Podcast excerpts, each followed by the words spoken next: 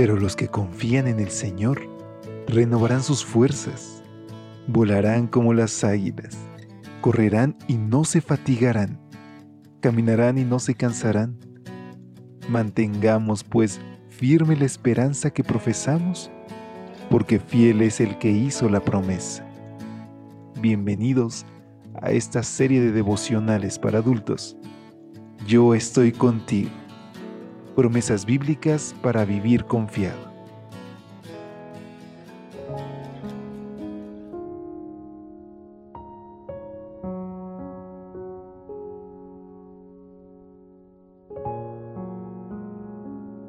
Muy buen día.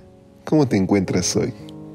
Qué alegría poder saludarte y extenderte una calurosa bienvenida a este tu espacio de lecturas devocionales para adultos a nombre de todo el equipo de Evangelike. Hoy es un día especial porque este lunes 13 de febrero tenemos la oportunidad de reiniciar y de poder acercarnos a nuestro Salvador. Tal vez en ocasiones te sientas que estás muy lejos. En ese momento, Recuerda la palabra de Dios que dice, vuelvan a mí, vuelvan y búsquenme de todo corazón. Cuando lo hagan, me encontrarán. Así que hoy yo te invito a que pongas una pausa en tu vida, que dediques una oración y que dediques el tiempo para estudiar la palabra de Dios y poder decirle a Cristo que queremos ser sus amigos, que queremos aceptarlo como Salvador y permitámosle que entre en cada etapa de nuestra vida. Y es con estas palabras que te invito a que me acompañes a nuestra reflexión titulada Una gran recompensa.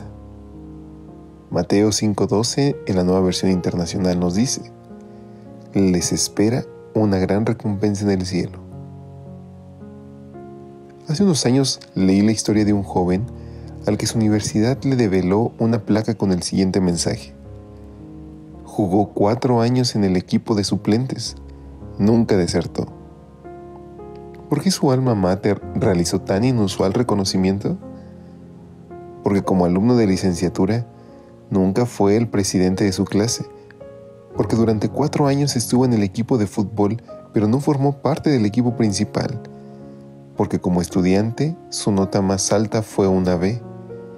Porque durante la Primera Guerra Mundial, sirvió en un puesto de poca monta en la unidad médica. Porque donde quiera que estuvo, fue fiel a su deber. Es innegable que anhelamos los primeros lugares. No obstante, no hemos de soslayar la importancia de los que nunca llegaremos a la cumbre. La gran mayoría de nosotros ha pasado por este mundo sin hacer una contribución que nos coloque en las primeras planas de los periódicos. No fuimos el mejor de nuestra clase, no ganamos ningún premio, no hemos tenido la oportunidad de presidir nada. Somos gente común y corriente que no ha podido hacer las cosas que nuestra sociedad considera grandiosas. Pero, ¿significa eso que nuestro trabajo ha sido en vano? Pensemos en Felipe, el apóstol. ¿Escribió alguna carta? ¿Hizo algún milagro? ¿Presidió el concilio de Jerusalén? No. Felipe es de los que nunca estuvieron en el equipo inicial, de los que no pertenecieron al grupo de los más brillantes y famosos. Entonces, ¿qué hizo Felipe? Pues encontró a Natanael y le dijo, hemos encontrado a aquel de quien escribieron Moisés en la ley y también los profetas. Cuando los griegos querían hablar con Jesús, ¿a quién se acercaron? Se acercaron a Felipe, que hizo la gestión para que Jesús los recibiera.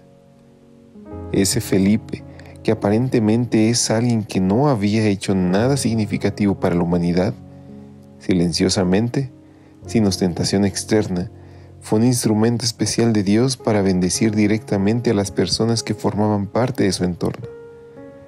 Felipe no aportó nada grande a escala mundial, pero aportó mucho a la gente que estaba cerca de él. A los Felipes que pasan inadvertidos ante los ojos humanos, Dios les asegura, yo conozco tus obras, tu tribulación, tu pobreza el que ve la pequeñez de nuestras obras secretas nos ofrece esta preciosa promesa. Alégrense y llénense de júbilo, porque les espera una gran recompensa en el cielo.